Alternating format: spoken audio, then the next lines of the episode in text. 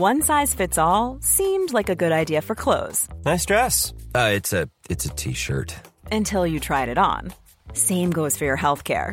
That's why United Healthcare offers a variety of flexible, budget friendly coverage for medical, vision, dental, and more. So, whether you're between jobs, coming off a parent's plan, or even missed open enrollment, you can find the plan that fits you best. Find out more about United Healthcare coverage at uh1.com. That's uh1.com.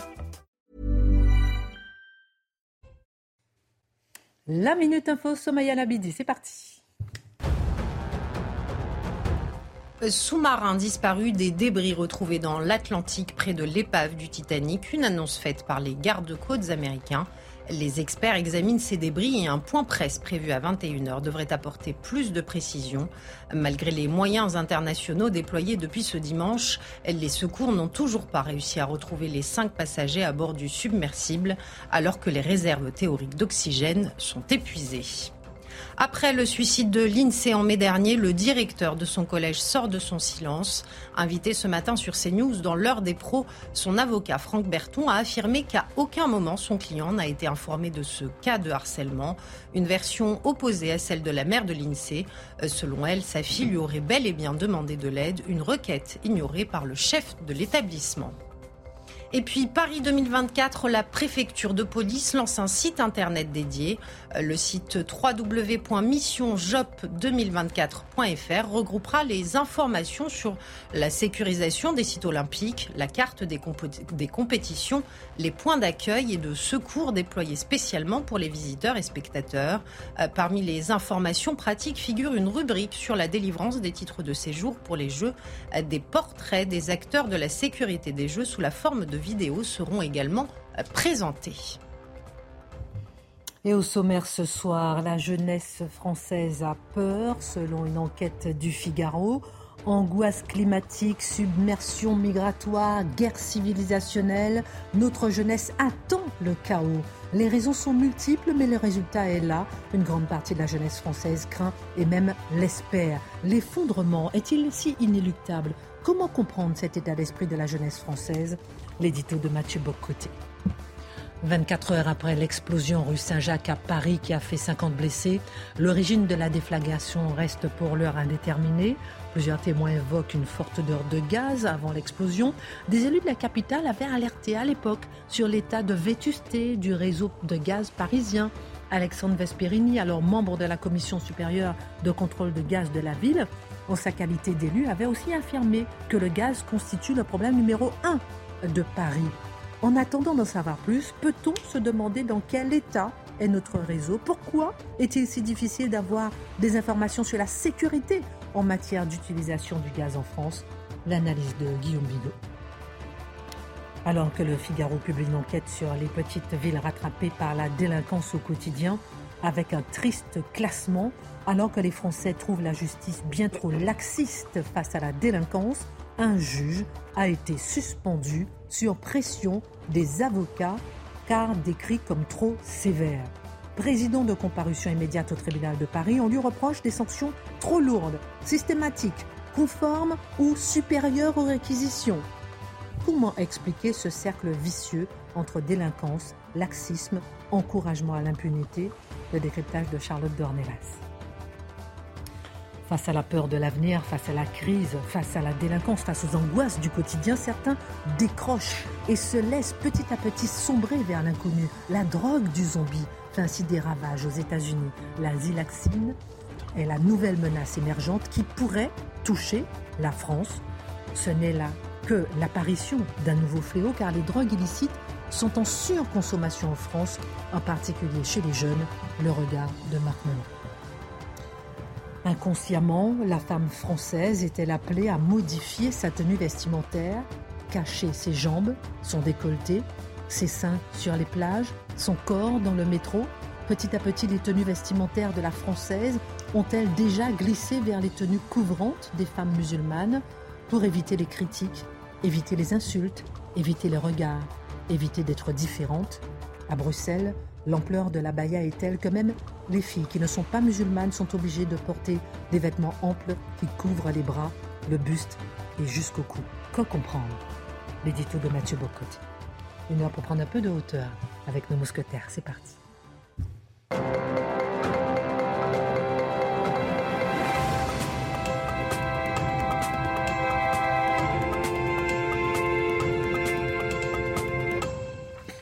Comment allez-vous ce soir? Eh ben, écoutez, on vous voit. Apparemment, vous êtes rayonnante. Ça nous fait du soleil. Ça Très bien. Moi, quand je vous vois, je suis, en, pleine forme. Quand je vous vois, je suis heureuse. Je suis heureuse d'être là avec vous. On a beaucoup de sujets ce soir, donc je ne prends pas trop la température de vos petits cœurs. Mais on attaque. je sais que vous allez bien, mais on attaque.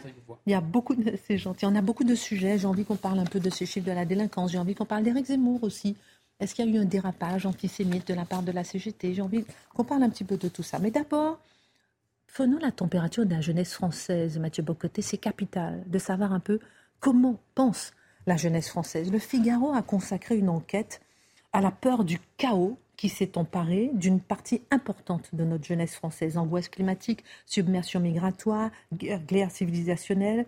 Notre jeunesse attend le chaos, elle guette l'effondrement, voire le désir. Comment comprendre cet état d'esprit de nos jeunes en France Alors c'est une bonne enquête du Figaro à partir de laquelle on peut euh, réfléchir plus largement justement sur les différentes angoisses qui habitent la jeunesse française, pas seulement française, en prenant la peine de le dire, c'est vrai partout en Occident, mais c'est très marqué ici, et quelles sont les conséquences de cette angoisse?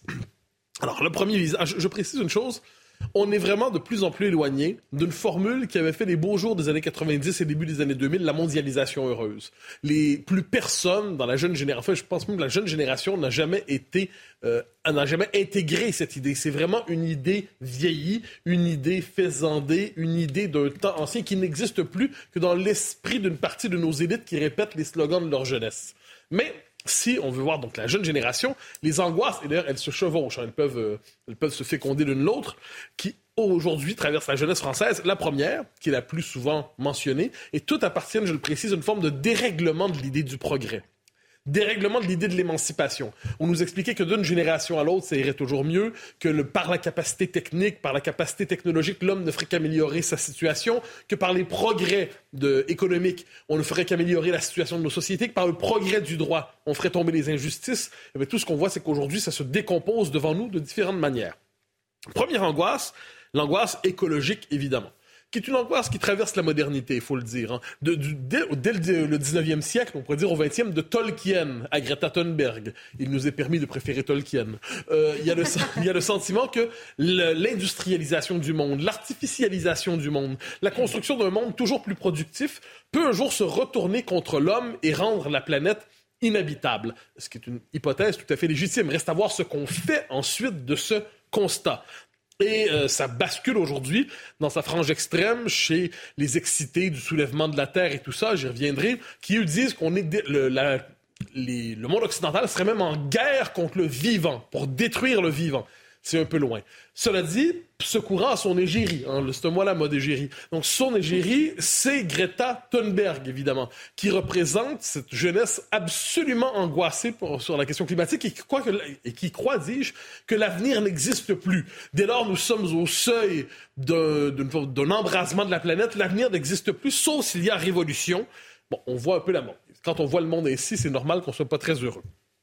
Deuxième, euh, on pourrait dire, récit des, éléments de décomposition. Deuxième angoisse, eh bien, c'est une angoisse qu'on pourrait lier, et là, c'est pas dans le papier du Figaro, j'en j'ajoute cet élément-là, c'est l'angoisse liée à la déconstruction généralisée de tous les repères. C'est dans tous les repères, j'entends, on savait à peu près, il y avait, c'est la continuité des générations. Évidemment, le monde changeait d'une génération à l'autre, mais il y avait ce principe de continuité qui habitait notre monde. Aujourd'hui, on a tellement déconstruit en 50 ans l'ensemble des repères culturels, civilisationnels, identitaires et même sexuels, on y revient souvent ici, qu'on se retrouve avec une jeune génération qui ne sait plus, en dernière instance, les plus jeunes. On leur a tellement dit construisez-vous par vous-même. Vous ne devez rien à vos parents, vous ne devez rien à votre société. Fabriquez votre identité comme si vous êtes des petits dieux. Eh bien, on a une jeune génération qui en vient aujourd'hui de plus en plus à douter de son identité sexuelle. C'est-à-dire, on doute de l'existence même du réel. Alors, quelle est l'égérie de cette mouvance, ou tout le moins la figure symbolique? C'est assurément la drag queen aujourd'hui, ou le non-binaire, c'est-à-dire toujours au premier rang dans les médias. On en parlait hier, soit dit en passant, avec Dylan Mulvaney, hein, avec euh, Budweiser et tout ça. Le, non-binaire est vu comme finalement le héros, parce que lui-même assume cette déconstruction de l'identité, il cherche à en faire quelque chose de positif il est possible de croire que pour le commun des mortels, se faire répéter sans cesse de douter de tout jusque de sa propre existence sexuelle, ça peut générer des angoisses. Troisième point de référence, on pourrait parler de l'autodestruction culturelle. Et là, c'est une jeune génération qui s'est fait élever dans l'idée que son pays, sa civilisation, était toxique, atroce, détestable, insupportable, invivable. Nous sommes les héritiers d'un monde si dégoûtant, si coupable que nous devons nous y arracher, nous devons nous en délivrer, nous devons expier, nous devons programmer notre propre disparition pour nous faire pardonner d'exister, tout le moins nous faire pardonner les cinq derniers siècles. Et on a une jeune génération qui a été élevée aujourd'hui dans cette idée du refus du patriotisme, qui est vu comme... On, on est passé du patriotisme comme vertu au refus du patriotisme comme vertu. Et dès lors, là-dedans, on pourrait dire que la figure symbolique, ben, c'est l'immigré au sens suivant. On, en a parlé récemment avec le, musée de, l'immigration, qui nous sommes tous des immigrés, tous, tous des immigrés, même Louis XIV, de leur s'il l'est, qui ne l'est pas.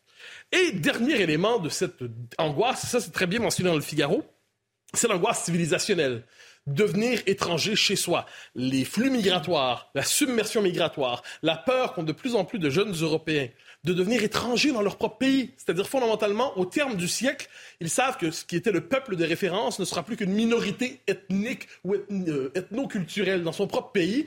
Et l'idée d'avoir une norme culturelle commune, une identité collective, ça passerait désormais pour l'expression du racisme. Et eh bien ça, ça mobilise aussi une partie de la jeunesse qui est angoissée à l'idée de perdre son pays, de déraciner de son propre pays.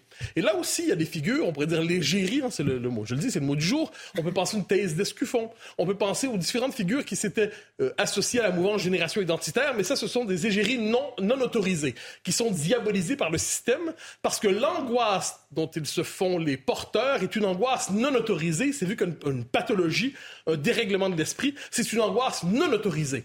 Vous aurez noté, on est passé de l'angoisse permise, encouragée, célébrée, l'angoisse climatique, et plus on va vers les autres angoisses, plus ce sont les angoisses criminalisées qu'il n'est pas permis d'avoir dans l'espace public. Alors si vous avez, et j'en arrive à cette idée, si vous avez l'impression que tout est bloqué, que tout est foutu, tout est chaos, génération désenchantée, Bonjour Mylène Farmer. Eh bien, si vous avez ça comme idée, ben vous en venez à dire il faut que quelque chose se passe. Il faut que quelque chose arrive. Et ce quelque chose, c'est ce que le Figaro nomme le chaos. C'est-à-dire que si au moins quelque chose arrive, mais ben le chaos, c'est au moins un événement qui nous donne une emprise sur nos vies. C'est la possibilité de, de, mettre un peu d'action, un peu d'initiative, de relancer la machine, de sortir d'une forme de millénarisme paralysant, l'attente de l'apocalypse. Ben, on va pouvoir frapper de nouveau. Donc le chaos est de, une forme de promesse le chaos n'a pas le même visage pour tous ces gens, hein. mais c'est la promesse de reprendre, de redonner un peu de liberté, un peu d'action dans la vie collective. Donc, de ce point de vue, le chaos est vu comme le contraire du désespoir. C'est étonnant comme idée, mais on comprend le raisonnement. Mais revenons à l'essentiel, que je vous comprenne bien. À votre avis, la jeunesse a-t-elle raison d'être angoissée? Oui, bah oui en partie. C'est-à-dire oui et non. Oui, parce qu'effectivement, on est une forme de fin de cycle civilisationnel, historique. On comprend que ça ne pourra pas tenir longtemps. Quel que soit le camp auquel on appartient, on sent qu'il y a une forme de dérèglement profond de notre, de notre société, de notre civilisation. Non, parce que en dernière instance, l'existence est une grâce, comme dit Chesterton. Le vous, vous, hésitez, hein, il faut passer à l'optimisme. Ben, non, c'est l'optimisme. Le body language, là, je ne sais pas. Ben, je, vous sens hésitant. La part d'optimisme légitime, c'est on existe. C'est déjà formidable, non? On est premier à 80, 85 ans sur cette terre à avoir des amis, à avoir des amours, à avoir des banquets, à avoir du travail, à avoir des passions. C'est formidable. Exister même dans les pires périodes de l'histoire, c'est quand même agréable exister. on a tous un dîner dans quelques heures, je devine. Ben, ah, ben voilà, une bonne raison d'être heureux. Pas moi, pas moi. Ah, ben, demain peut-être. Ensuite, au delà du bonheur d'exister, il y a tout simplement la question de l'action. Si on se dit, mais parfait, OK, on va, ça va mal, très mal, mais qu'est-ce qu'on peut faire? L'action élimine la crainte. Eh ben, exactement. Ah, ah, la crainte qui peut aussi inspirer l'action. C'est parce que j'ai peur que je me mobilise et je me botte le derrière un peu. Qu'est-ce qu'on voit avec ça? Ben là, il y a les différents visages de l'action. C'est intéressant. Il y a l'action politique, hein, c'est le que faire de Lénine. L'action politique, elle n'a pas toujours le même visage. L'action politique, ça peut être l'engagement dans un parti, un parti politique qui a pour vocation, et ça c'est intéressant, le parti, c'est on va agir dans les institutions pour transformer la société. Il y a ceux qui veulent aller plus loin, qui disent l'action politique, c'est un peu artificiel, faut y aller de son corps. Faut et ça, ça existe. À gauche, ça donne le visage, quelquefois caricatural, non seulement de la manifestation, ça c'est une bonne chose, mais vous savez, ces jeunes excités aux cheveux bleus qui vont se coller la tête sur les tableaux dans les musées pour nous montrer qu'ils tiennent vraiment à la lutte contre les changements climatiques. Bon, ben, c'est une manière. À droite, on, en parle beaucoup ces jours-ci, Génération identitaire, il y a quelques années, qui multipliait les actions théâtrales pour donner l'impression, ben, on s'engage, on décide de faire une grande action pour frapper les consciences. Mais c'est là qu'on touche la question de la violence. Pourquoi la violence? Parce que si vous dites tout est foutu, si vous dites on est au seuil de l'effondrement, Dès lors, ça donne à votre point de vue, à votre action, une légitimité supérieure au droit. Le droit devient périmé, le droit devient secondaire, les institutions deviennent, en fait, on doit s'en délivrer, et là, vous avez le droit à la violence. C'est ce qu'on nous répète depuis hier avec les soulèvements de la Terre. La cause est tellement importante que la violence devient un élément secondaire ou même un élément favorable parce que cette violence, c'est une manière pour la planète de s'autodéfendre contre le capitalisme. Donc, vous voyez encore une fois, l'esprit tourne de drôle de manière. Très bon raisonnement. Pourtant, la voie politique n'est pas privilégiée par tous. Mathieu Bocoté n'est-il pas euh, euh, même marginal, du moins minoritaire, justement, dans la jeunesse? Alors, vous savez, oui, mais les minorités font l'histoire. Ça, les minorités, quelles qu'elles soient, par minorité, j'entends les minorités idéologiques. Euh, quel que soit le camp, en dernière instance, les minorités organisées, capables d'agir, capables de peser, qui sont résolues, ont une influence sur l'histoire. Mais vous noterez, vous avez tout à fait raison de dire, une bonne partie de la population, de la jeune génération, est neutralisée. Il faut bien le dire, c'est comme s'il y avait un système de régulation des affects et des émotions et des psychologies qui, entretient cette jeune génération dans une, forme de désespoir subventionné. Je donne quelques exemples de cet effondrement psychique de la jeunesse occidentale. On se comprend la zombification de la jeunesse, Marc en parlera plus tard. Donc une jeunesse, c'est un exemple, on en parlait dans le point tout récemment, avec de moins en moins de libido. C'est quand même pas un détail. Ils sont tout jeunes. La, jeunesse, normalement, c'est le moment conquérant. On ne pense qu'à ça, puis quand on n'y pense pas, c'est qu'on le fait. Bon. Eh bien, là. Calmez-vous, Marc. On est, il est heureux, hein. il, il est encore jeune. Euh, Maîtrisez-vous. Il n'y a que Charlotte qui a un bon comportement. Mais, mais j'y reviens parce que c'est intéressant. C'est une jeunesse qui est coupée de sa libido. C'est intéressant. Et qui trouve, dans le point, c'est sérieux comme documentation, et qui lorsqu'une pulsion en ces matières, trouve dans la pornographie le mode de régulation des affects et du désir. Moi, je trouve ça désespérant. Mm. Ensuite, une jeunesse qui consomme jusqu'à la névrose. Faut pas l'oublier, soumise à la publicité des marques, absolument branchée sur la consommation, qui devient l'expression de son instinct de survie, mais déréglé. On peut penser à l'écranisation. Moi, j'ai une société complètement colonisée par l'écran. Combien d'heures peuvent-ils passer dans une semaine? Combien de journées peuvent-ils passer comme ça devant leur portable en espérant que quelque chose se passe? Évidemment, il ne se passe jamais rien, sinon quelque chose sur le portable. Une jeunesse qui fait l'expérience aussi de la régulation pharmaceutique des émotions. Et ça, c'est fondamental. La régulation pharmaceutique des émotions, c'est-à-dire les troubles de l'existence, les déchirements de l'existence, l'angoisse, le désir, le spleen, tout ça, eh bien, c'est la régulation par les médicaments. Et ça, c'est véritablement, ça nous fait penser euh, à Aldous Huxley, parmi d'autres, qui avait, qui avait, exact, qui avait eu l'intuition de cela. Donc, devant, devant ça, désespoir pour certains, angoisse, chaos. Ce qui est certain, c'est qu'il y a toujours une forme de redressement individuel possible, la reprise en main de sa propre vie, et de redressement collectif. Et ça, c'est la politique. Et de ce point de vue, peut-être est-ce la véritable note d'espoir, parce qu'en se disant, tout ne peut pas continuer d'aller comme ça, je dois faire quelque chose, individuellement, collectivement, mais c'est le début du redressement. Reste à voir dans quelle direction. Merci Mathieu Bocoté. On verra justement l'autre partie avec euh, Marc Benoît et la zombification, euh, pas que de la jeunesse, on en parle dans un instant. Guillaume Bigot, 24 heures après l'explosion rue Saint-Jacques à Paris qui a fait à 50 blessés, l'origine de la déflagration reste pour l'instant indéterminé. Plusieurs témoins évoquent une forte odeur de gaz juste avant la déflagration. Mais des élus de la capitale avaient alerté à l'époque sur l'état des canalisations, sur le danger du gaz. Il convient de rester prudent, mais à partir quand même de l'exemple de la rue de Trévise, vous vouliez nous montrer la difficulté d'établir la responsabilité en cas d'accident dû au gaz dans notre pays et notamment dans la capitale à Paris. Pourquoi? Exactement. Bon, effectivement, vous avez raison. On ne sait pas si l'explosion qui a eu lieu hier est analogue, proche de ce qui s'est passé euh, rue de Trévise le 12 janvier 2019. Quatre morts, dont deux pompiers, 66 blessés, 400 personnes. J'étais à côté, j'ai entendu la déflagration. C'était une scène de guerre, vraiment.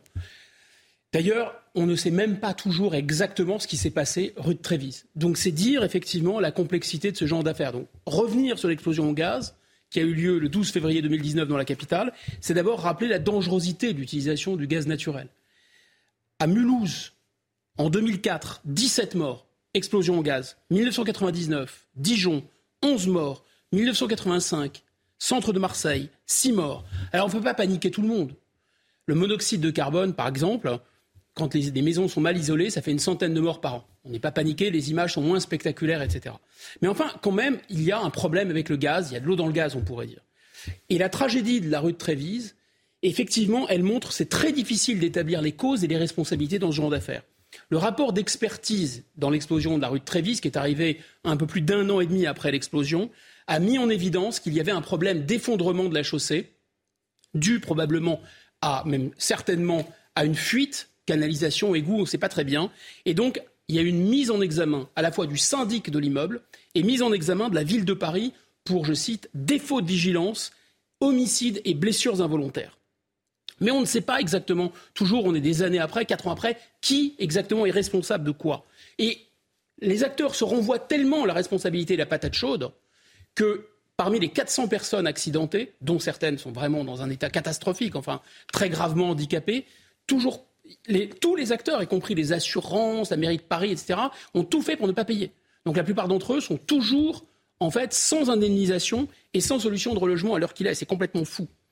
L'expertise a révélé aussi la présence de tuyaux particulièrement vétustes, de tuyaux de gaz particulièrement vétustes. Un tuyau de 1978 et un tuyau de 1947, avec des matériaux qui sont normalement totalement interdits pour diffuser, distribuer du gaz, la tôle bitumée, la fonte grise. Mais le plus important dans cette affaire, c'est que moi j'étais d'abord dans le quartier, je peux vous dire qu'il y a eu tout de suite, très rapidement, des travaux partout, partout, partout. Il y a eu des travaux bizarres, tiens, étonnants. Je peux vous assurer aussi que dans le quartier, évidemment, ça sentait le gaz. D'ailleurs, quelques jours plus tard, il y a eu à nouveau des fuites de gaz dans le quartier, à 50 mètres, à 30 mètres. Trois mois après, il y a eu encore des fuites de gaz. Pourquoi? Parce qu'en fait, ces, ces, matériaux qui sont extrêmement dangereux, en cas d'incendie, par exemple, le plomb peut fondre, et donc c'est explosion garantie. Mais la, fonte, par exemple, la fonte grise, elle est facile à dissoudre, elle s'abîme avec le temps. Et donc, ça crée naturellement des fuites de gaz. Donc, c'est très dangereux. Et en fait, on n'a pas de cartographie Personne n'a de cartographie de là où se trouvent des zones de vulnérabilité. Normalement, c'est interdit, il n'y en a plus, effectivement, il n'y en a plus, mais on ne sait pas où c'est. Alors, il y a des mairies qui ont pris leur disposition, la mairie du 6e arrondissement, par exemple, Jean-Pierre Lecoq, lui, il a fait refaire toutes les canalisations de gaz dans son arrondissement. Dans le 5e, on verra ce qu'il en est. il faut rester prudent. Euh, on comprend qu'il est extrêmement difficile d'avoir des informations sur la euh, sécurité en matière d'utilisation du gaz en France, mais qui est chargé d'intervenir en cas euh, d'accident et qui est chargé de prévenir ces accidents? Alors, en cas d'accident, et pour prévenir les accidents, on va, en parler, juste avant, rappeler un principe, c'est que si vous avez du matériel qui amène du gaz naturel chez vous, vous êtes responsable de l'entretien de ce matériel, dans votre domicile, dans votre maison. Et puis, si vous êtes dans un appartement collectif, c'est le cas à Paris, hein, souvent, il y a des syndics c'est les propriétaires, les copropriétaires avec le syndic qui sont responsables. Mais bien sûr, il y a euh, des, zones publiques. Et en fait, là, ça renvoie à la responsabilité de la mairie. Mais la distribution du gaz, et surtout à Paris, c'est l'affaire de GRDF. GRDF, l'organisme qui est chargé de distribuer le gaz. On y reviendra. En cas d'accident, en cas d'accident, les pompiers interviennent. Normalement, il y a une convention qui est signée entre GRDF, justement, qui a la distribution du gaz, cette responsabilité, et les pompiers qui dépendent du ministère de l'Intérieur. Et au terme de cette convention, les pompiers ne peuvent pas intervenir seuls. Ils doivent intervenir avec les spécialistes de GRDF. On les appellera les gaziers, si vous voulez, pour simplifier. Ils s'appellent comme ça entre eux. Sauf que le 12 janvier 2019, eh bien, les gaziers n'étaient pas là. Alors pourquoi les gaziers n'étaient pas là? Est-ce que les pompiers ont été défaillants? Pas du tout. Les pompiers ont pris l'habitude d'intervenir parce qu'en fait, GRDF, ils ne répondent pas. Vous les appelez, ils ne répondent pas. Ils vous mettent sur mettre, euh, voilà, ils peuvent lancer un répondeur, appuyer sur étoile, 1, 2, 3, lever le bras gauche, etc. Euh, et en fait, ils ont eu quelqu'un de GRDF qui leur a dit euh, oui, oui, on arrive tout de suite. Puis ils ont rappelé 25 minutes après, c'est toujours pas là. Et GRDF n'a coupé le gaz qu'une heure 15 après sur la zone. En fait, prévenir les fuites de gaz, donc intervenir, c'est la responsabilité de GRDF, mais prévenir les fuites de gaz, c'est aussi la responsabilité de GRDF. La responsabilité de GRDF, parce qu'ils ont des camions qui se baladent un peu partout en France avec des capteurs. Il y a cette expression populaire qui dit ça sent le gaz. Et effectivement, quand on sent le gaz, c'est déjà un peu trop tard. Ça veut dire que déjà, c'est dangereux. Le gaz devient explosif entre 5%, le gaz naturel, on va pas rentrer dans les détails, entre 5% et 10%. Au-delà de 10%, il est plus dangereux. Moins de 5%, il n'est pas explosif. Quand c'est entre 5 et 10, ça peut exploser à n'importe quel moment. Il suffit, par exemple, de déclencher un téléphone portable ou de, évidemment, un briquet une allumette. On va marquer une petite pause. On va continuer dans un instant. C'est très intéressant de s'intéresser, puisqu'il y a beaucoup de personnes qui se posent encore des questions à propos de, la, euh, de ce qui s'est passé à rue Trévise. On ne sait toujours pas, évidemment, l'origine de l'explosion, mais ça ne nous empêche pas de nous poser des questions à rue Trévise. On marque une pause et on revient. À tout de suite. Retour sur le plateau de Face à l'info. On s'interroge 24 heures après l'explosion euh, rue Saint-Jacques à Paris euh, sur ce qui aurait pu se passer. On ne connaît pas euh, l'origine de l'explosion, mais on s'intéresse à ce qui s'est passé rue Trévise, aux problèmes de gaz, de canalisation. Et vous disiez tout à l'heure que, par exemple, GRDF détectent les fuites. Ils sont chargés de détecter les fuites, mais lorsqu'ils détectent les fuites, que se passe-t-il après? Ben, Normalement, il y a une intervention immédiate parce que c'est dangereux. Enfin, ça dépend du seuil de fuite, hein, mais ils ont des capteurs extrêmement précis. Mais sauf qu'il y a un reportage qui a été diffusé sur France 2, qui est consacré à ce sujet le 28 novembre 2019, qui ne laisse pas d'être, très inquiétant. On y voit des gens avec des capteurs dans la ville de Saint-Denis et on est à un seuil explosif, c'est-à-dire qu'on est à 9% de gaz. Et là, ils téléphonent devant les caméras, ils téléphonent à GRDF en disant mais il y, y, a une fuite. Et la fuite ne sera réparée que quelques mois plus tard. Donc, en fait, qu'est-ce qui se passe? Bah, Il y a une privatisation. En 2000, il y avait 500 personnes, par exemple, à Paris, qui travaillaient pour intervenir immédiatement sur les fuites. Mais comme il y a privatisation maintenant, bah, en 2019, il n'y a plus que 120 personnes. Toc, toc, hop, ah, il est où le profit? Hop, hop, hop, et la perte, elle est où? Ah, bah, Voilà, hop, c'est du bon taux. Mais en quoi la privatisation euh, est source de risque alors d'abord, quand vous avez un système de réseau, un réseau ferré par exemple en Grande-Bretagne et que vous privatisez, quand il y a un réseau, que c'est sécurisé, qu'il y a une personne qui est responsable, les responsabilités sont très claires, il y a une chaîne hiérarchique de commandement et c'est très facile. Quand vous privatisez, il y a de multiples opérateurs, ça devient extrêmement complexe, ça dilue la responsabilité et ça accélère les accidents. La privatisation du, rail en Angleterre, par exemple, multiplication des accidents, le prix a fait x4, x5, enfin, c'est du grand n'importe quoi, c'est du communisme à l'envers, c'est du fanatisme. Rappelons d'abord qu'il s'agit d'une obligation européenne, la directive de 2003, qu'on a appliquée hein, bêtement, c'est-à-dire qu'il s'agit de, séparer, toujours la même histoire, hein, la distribution du réseau du gaz et la production du gaz. Alors auparavant, c'était EDF qui faisait tout ça, chaîne de commandement très claire, autorité de l'État, euh, service public. Non, ça, ça a été cassé, c'était plus à la mode. Donc on a fait GRDF d'un côté, la distribution, et de l'autre côté EDF. Et EDF, évidemment, euh, privé c'est mieux, donc on a fait NJ avec la fusion Suez. Tout ça est coté maintenant en bourse, l'État s'est retiré progressivement, BlackRock est monté au capital, enfin la, la fiesta, quoi. Tout va bien pour les actionnaires. Le résultat, c'est quoi? Eh bien, c'est qu'en fait, on a une multiplication des acteurs, donc dilution de la responsabilité. On a surtout une logique de rentabilité avec une baisse des coûts. Hein. on, a moins de personnel pour assurer la sécurité. évidemment, ce n'est pas perdu pour tout le monde. Là, les profits, surtout avec la guerre en Ukraine, explosent littéralement. Et puis surtout, c'est une hérésie économique totale, parce que ces privatisations, quand il y a un, quand il y a un réseau, et notamment un réseau énergétique, vous n'avez pas une goutte d'énergie de plus sur le réseau. Donc c'est juste de la bêtise, de la maladie mentale et de l'idéologie à l'état pur. Voilà, c'est bête, ça ne sert à rien, c'est dangereux, ça coûte cher, c'est l'Europe. Et c'est Guillaume Bigot. regard de Merci beaucoup euh, pour votre regard. Euh, évidemment, on suivra toujours ce dossier pour connaître les causes euh, de l'explosion hier rue Saint-Jacques à Paris. alors que le Figaro publie une enquête sur les petites villes rattrapées par la délinquance au quotidien, on va regarder quand même cette petite carte et c'est intéressant, j'ai envie de vous entendre un peu là-dessus, avant de donner la parole à Charlotte. Euh, regardez euh, comment les villes, ça c'est le top 10 des villes les plus exposées à la violence. Avant, on se disait que c'était autour de, Paris, etc. Et là, par exemple... Ah oui, Guéret quand même. Oui, et, ou bien par exemple, il y a Saint-Rémy de Provence, une magnifique ville, plus 142%. Qu'est-ce que ça vous évoque? Bah, C'est-à-dire que pour les gens, en tout cas, qui nient qu'il y a un problème d'explosion de la violence partout euh, dans le pays, c'est sûr. Et après, il faudrait voir ville par ville qu'est-ce qui s'est passé, qu'est-ce qui a changé ces dernières années, euh, qui est responsable de cette violence et de cette explosion de violence. Euh, là, c'est difficile à partir de la carte d'avoir un avis précis, mais c'est probablement explicable. Donc il faudrait pousser, pousser l'explication jusque-là.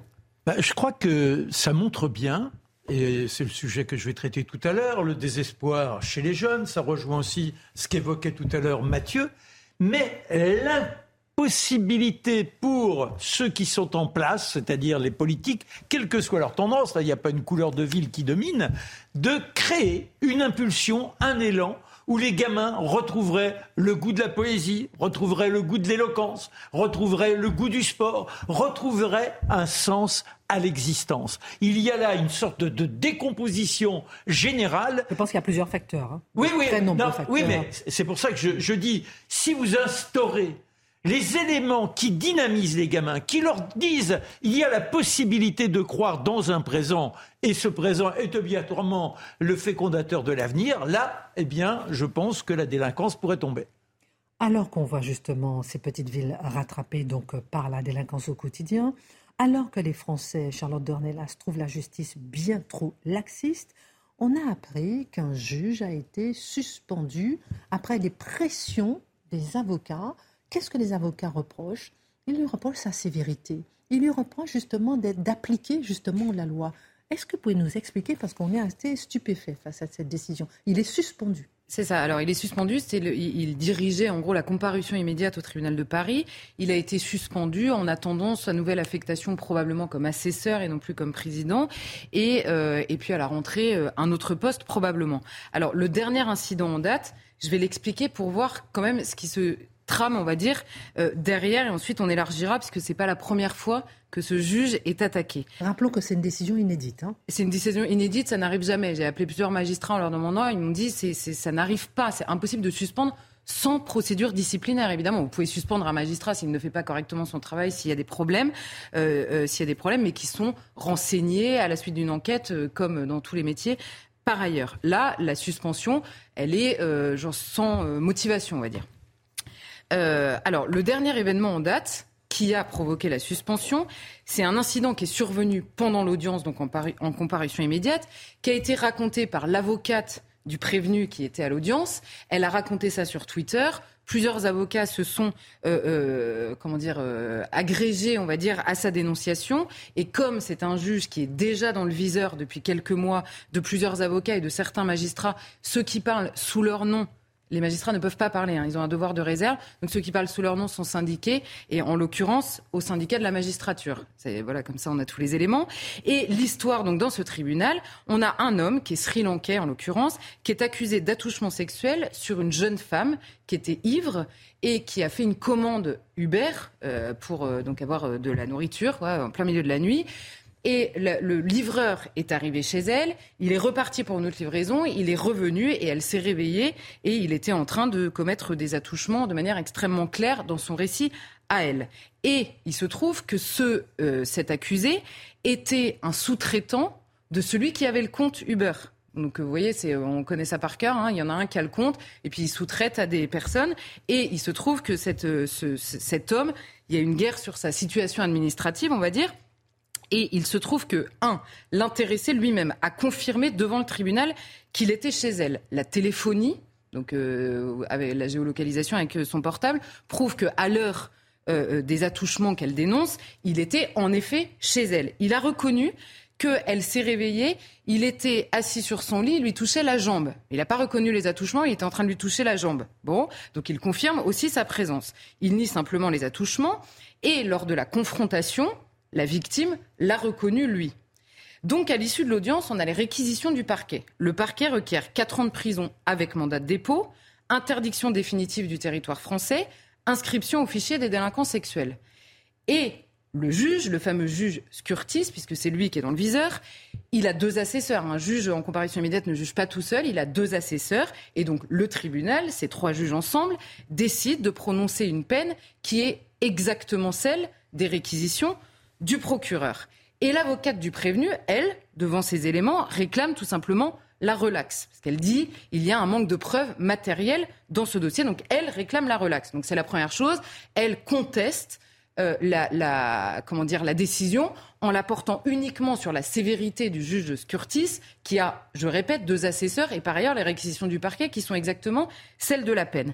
Et ensuite, le deuxième, l'incident qu'elle rapporte également elle-même sur Twitter, qu'elle raconte, c'est sur la situation administrative de cet homme.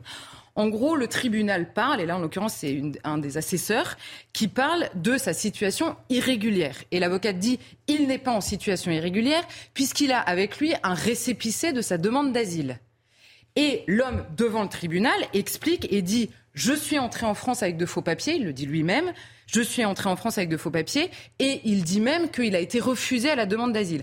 Un récépissé, ça prouve que vous avez fait une demande, mais ça vous dit pas toute la suite du dossier. Donc en l'occurrence, moi je ne connais pas l'identité de cet homme ni sa situation administrative, mais voilà ce qu'elle reproche au tribunal d'avoir qualifié euh, cette personne en situation irrégulière, alors que, dit-elle, il a un récépissé et donc il est en situation régulière. Donc c'est le récit de cette avocate sur ces deux éléments, à la fois la peine, euh, la manière dont elle est prononcée, donc qui semble assez anecdotique quand même dans cette histoire, et euh, la situation administrative.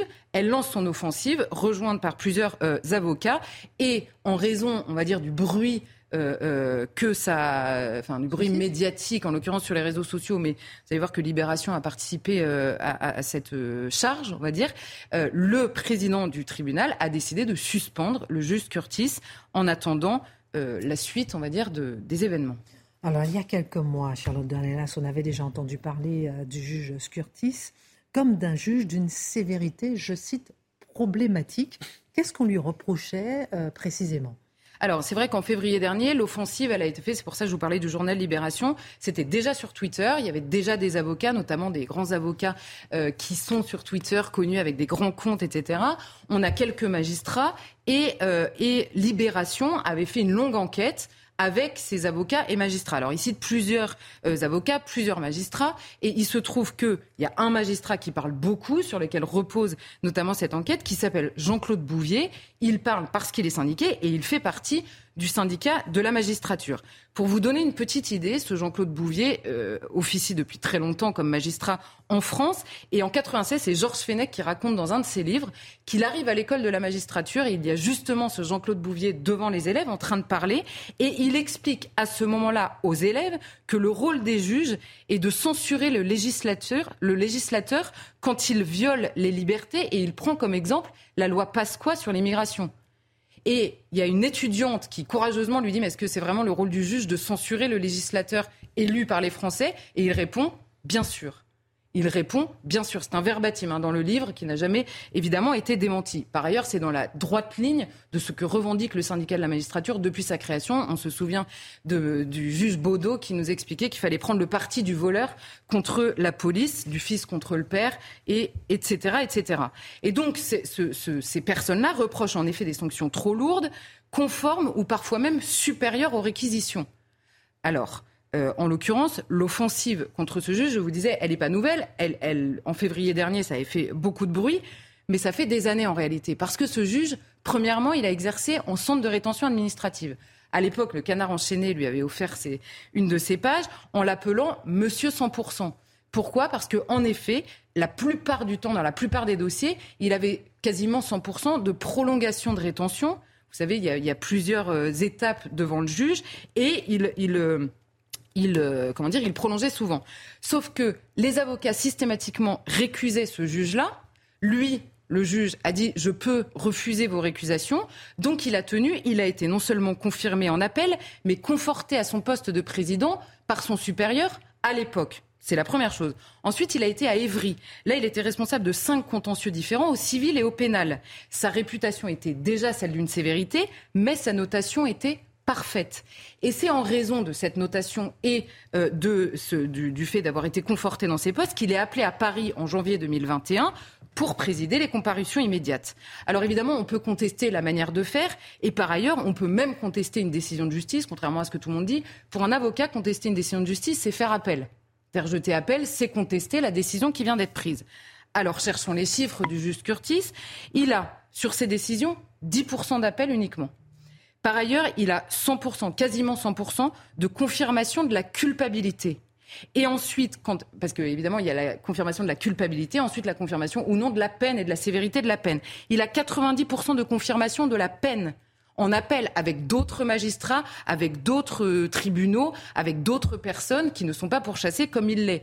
Donc ce qu'il faut comprendre, c'est peut-être qu'il a une manière de parler euh, qui est trop rigide, peut-être qu'il a une manière de faire. L'avocate dit oui, il a une manière inhumaine d'annoncer la peine à la personne qu'il a en face de lui. Bon, euh, on peut discourir tant qu'on veut, mais à la fin, il y a une peine qui est donnée ou non, elle est confirmée, et c'est d'ailleurs la raison pour laquelle il n'y a pas de procédure sur ce terrain, ni de procédure disciplinaire contre ce juge, malgré euh, les offensives, on va dire, de ces personnes. Alors, avec tout ce que vous venez de nous dire, 100% de confirmation de la culpabilité, 90% de confirmation de la peine, 10% d'appel, comment comprendre cette décision inédite qui est la suspension d'un juge sans mesure disciplinaire en cours?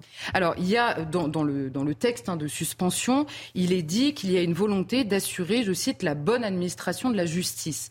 Donc, on comprend que c'est le bruit euh, médiatique fait par ses avocats qui se répète. C'était déjà le cas il y a six mois. Euh, c'est un peu, moi j'y ai vu un peu exactement ce qui se passe quand on annule des conférences. C'est-à-dire comme il y a un risque de trouble à l'ordre public qui est réel, il y a des gens qui menacent de troubler l'ordre public lors de la conférence.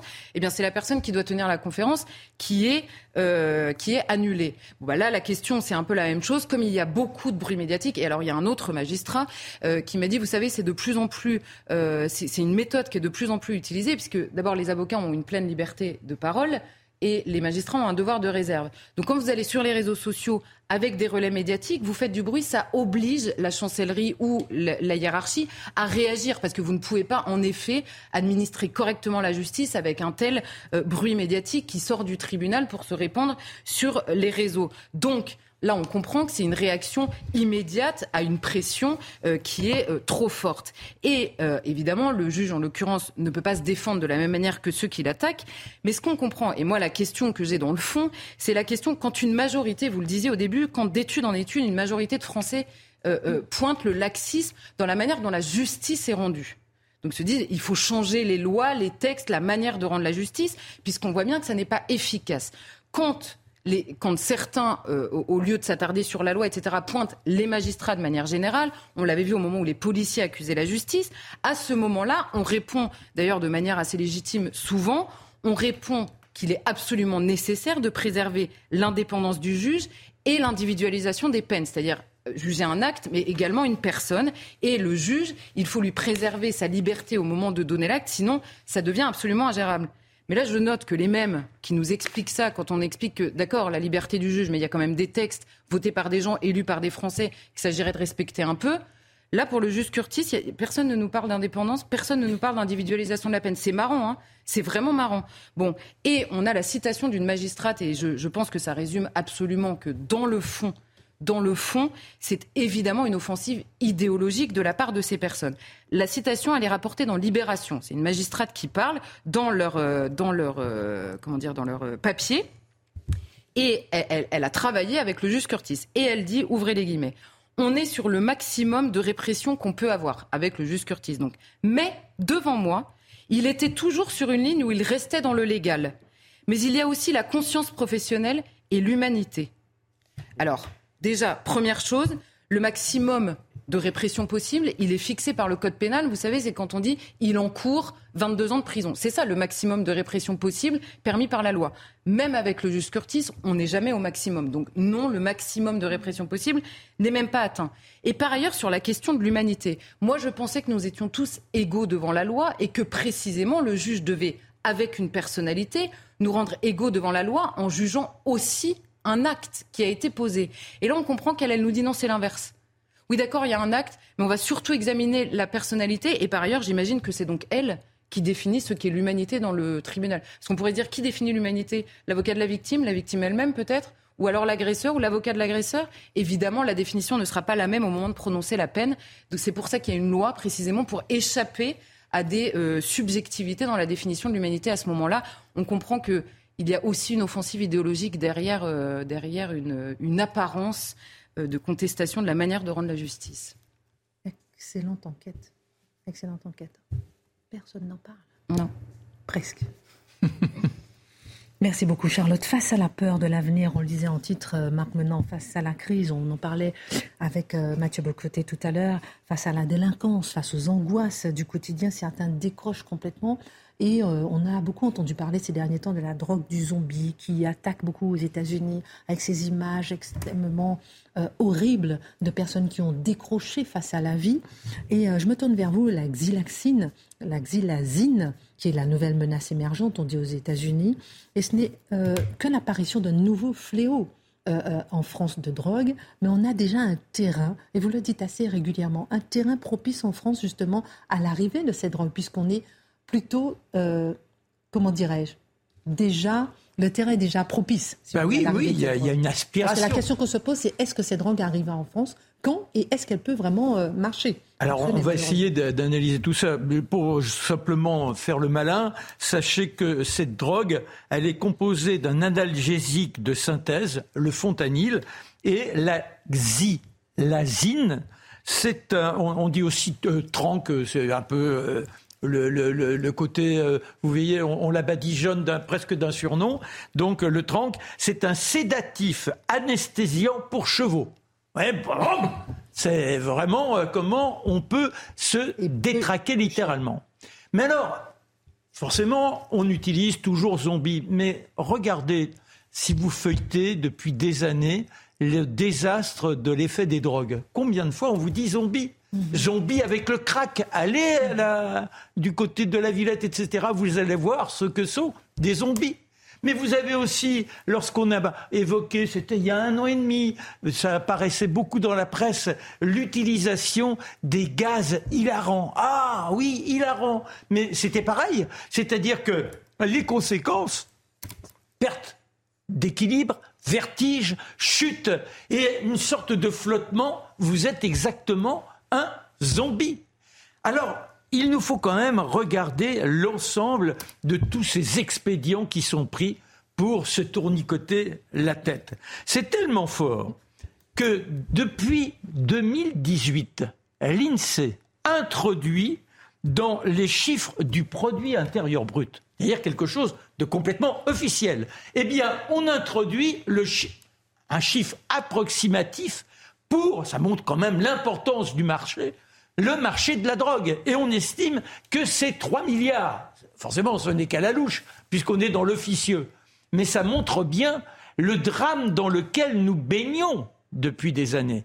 Il faut savoir qu'on a 5 millions de personnes qui consomment de façon régulière euh, ce que l'on appelle le hashish ou le cannabis. On a 600 000 personnes qui sont cocaïnomane. Donc, il y a quelque chose qui a emporté cette jeunesse. Mais comment on entre dans la drogue? Et là, il est intéressant de revenir sur les propos de Mathieu. J'ai essayé, dans ses envolées, il y a tellement d'énormément d'informations. Mais quand il dit la consommation jusqu'à la névrose, oui, et ça donne quoi? Eh bien, on se tournicote avec le sucre d'abord, les sodas, etc. Ça agit sur les synapses. Ça fait en sorte que vous êtes dans une sorte d'euphorie qui est suivie après d'un état de déprime. Ça, c'est le début. Après, vous avez aussi la surconsommation. Eh bien, oui, vous bouffez, vous bouffez, vous bouffez. Vous grignotez tout au long de la journée parce que vous êtes dans le mal-être. Il y a quelque chose qui vous happe, qui vous ronge, une sorte de lèpre de l'esprit. Et ça, eh bien, ça conduit au surpoids qui concerne 60% de personnes. Je vais revenir à l'alcool qu'on en a évoqué il y a deux jours. 31% des cancers sont liés à la consommation de l'alcool. Et l'alcool, c'est la logique même, là aussi. On ne se saoule pas simplement pour le plaisir de l'ivresse, c'est souvent pour se trouver dans un état qui vous fait oublier le quotidien. 44% des 17 ans connaissent un état d'ivresse par an. 44 Vous êtes en train de nous dire que tout est prêt en France et fait, on va dire, euh, le terrain est propice justement à l'arrivée d'une telle drogue. Ben bien sûr, mais après, il faut regarder aussi la surmédicalisation. Et ça concerne les enfants. 60% de plus. Vous vous rendez compte Moi, suis sur des chiffres qui sont très effrayants. 60% de plus de patients en pédopsychiatrie pédopsychiatrie, selon très très jeune.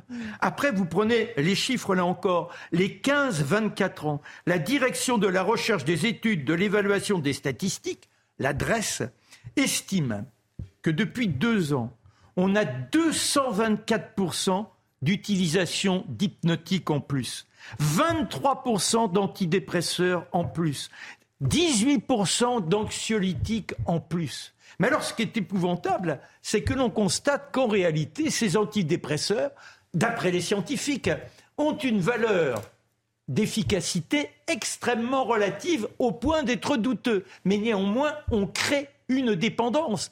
Et c'est plus fort que ça.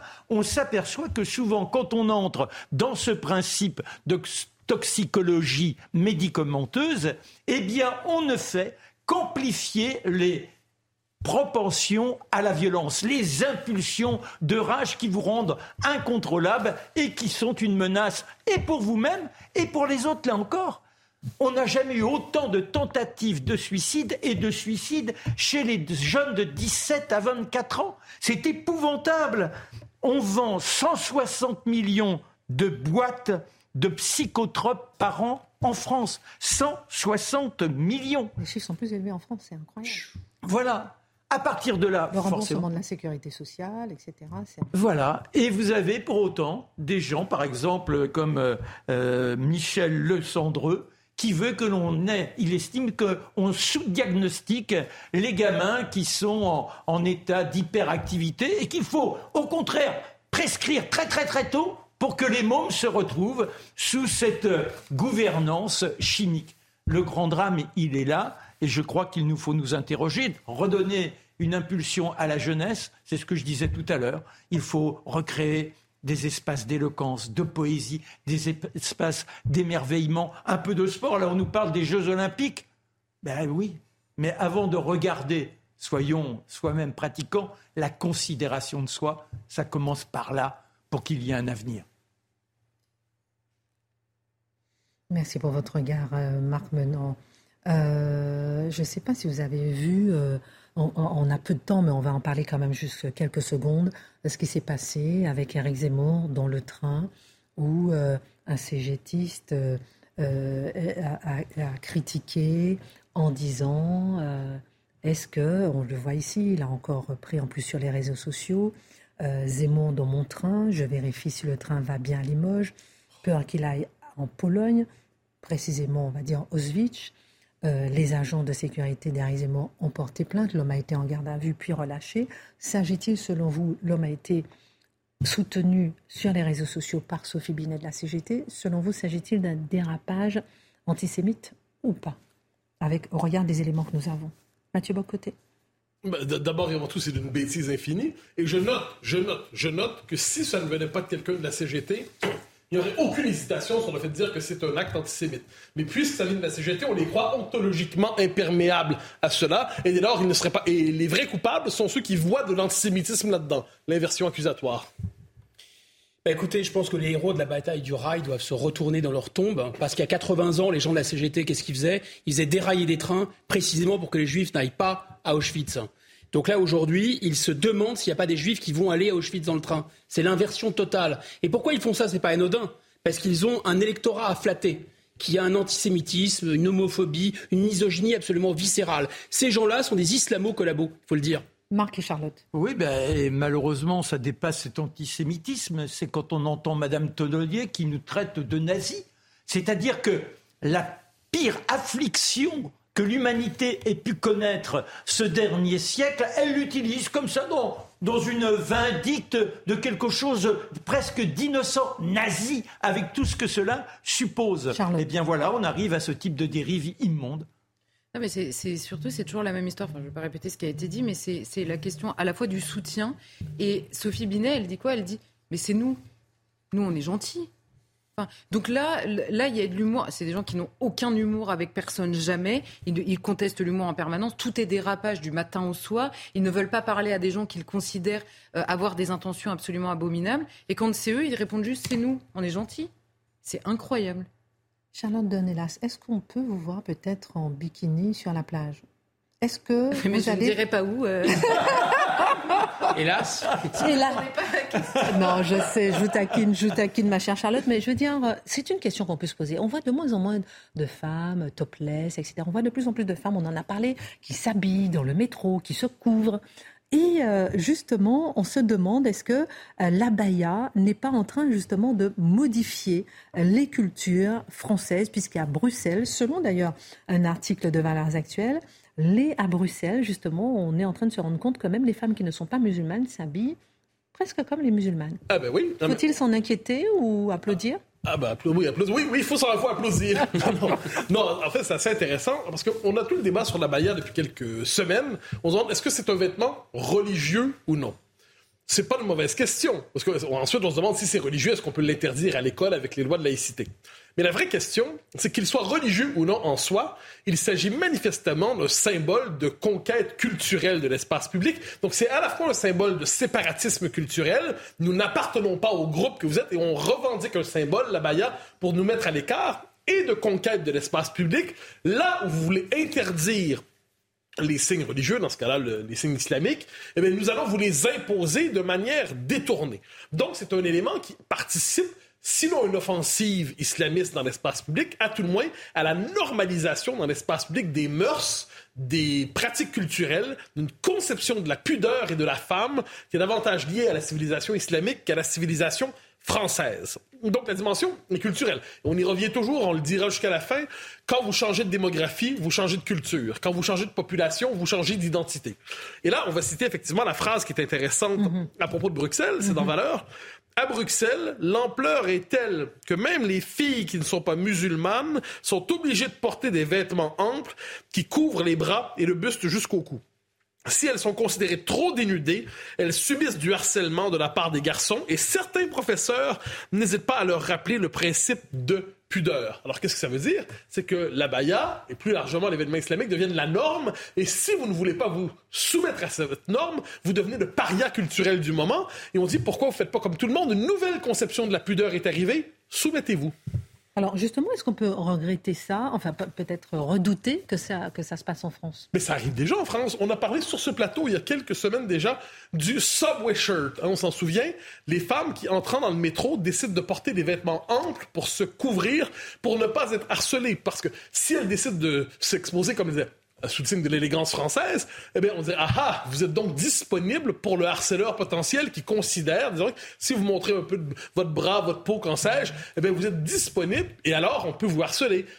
Et là, le mode de protection, c'est porter des vêtements très amples pour dire je me soumets au code nouveau au code de la pudeur pour ne pas me faire harceler. Inconsciemment ou consciemment? Les deux. Comme toujours, c'est toujours les deux. C'est-à-dire, individuellement, chacun se dit, je vais faire ce que je peux à travers ça, parce que j'ai quand même pas envie de me faire emmerder chaque fois que je vais dans le métro. Et inconsciemment, ben, ce qui bascule, c'est, dit, bon, une nouvelle norme s'impose, et si je veux pas vivre comme ça, je vais quitter certaines parties du territoire national. Il reste de moins en moins d'espace où on peut vivre librement. Mais voilà ce qui s'arrive. On peut l'annoncer. Hein. La baya, là, il y, a la subway shirt, les vêtements amples. Et là, la femme française est prise en deux possibilités idéologiquement, soit le devenir non-genré, donc abolir la femme au nom de l'indéterminé, ou le devenir voilé pour se conformer à la norme nouvelle quartier par quartier sur le mode bruxellois. Et puisqu'évidemment le délire non-genré finira par tomber tôt ou tard, eh bien le destin de la femme française sera probablement, au terme du siècle, si les mutations démographiques se poursuivent avec le changement de culture qui les accompagne, un devenir de femme voilée. Il est toujours possible de résister à cela, mais pour l'instant, ceux qui veulent résister sont extrême droitisés. On connaît la chanson plus de topless, plus de bikini, plus de mini-jupe, plus de décolleté. Un monde de l'ennui mortel. Remboursé, remboursé. allez, la minute info à Simon Guillain, juste ensuite, juste après Pascal Pro et ses invités. À demain. Ah non, à lundi. Des débris ont été découverts dans l'Atlantique près de l'épave du Titanic. Une annonce faite cet après-midi par les gardes-côtes américains. Ces débris pourraient être ceux du sous-marin disparu dimanche dernier avec cinq passagers à bord. Les réserves d'oxygène de l'appareil sont théoriquement épuisées. Le projet de loi sur l'industrie verte, largement adopté par les sénateurs en première lecture, il vise à favoriser une réindustrialisation décarbonée de la France. Porté par les ministres Bruno Le Maire et Roland Lescure, le texte arrivera dans l'hémicycle de l'Assemblée nationale à la mi-juillet. Et puis l'avenir politique de Jair Bolsonaro est menacé. L'ancien président du Brésil est jugé pour s'en être pris à la justice électorale ainsi que pour avoir critiqué la fiabilité du vote électronique. Seulement quelques mois avant les dernières élections présidentielles, Jair Bolsonaro pourrait être déclaré inéligible à des mandats publics pendant plus de huit ans.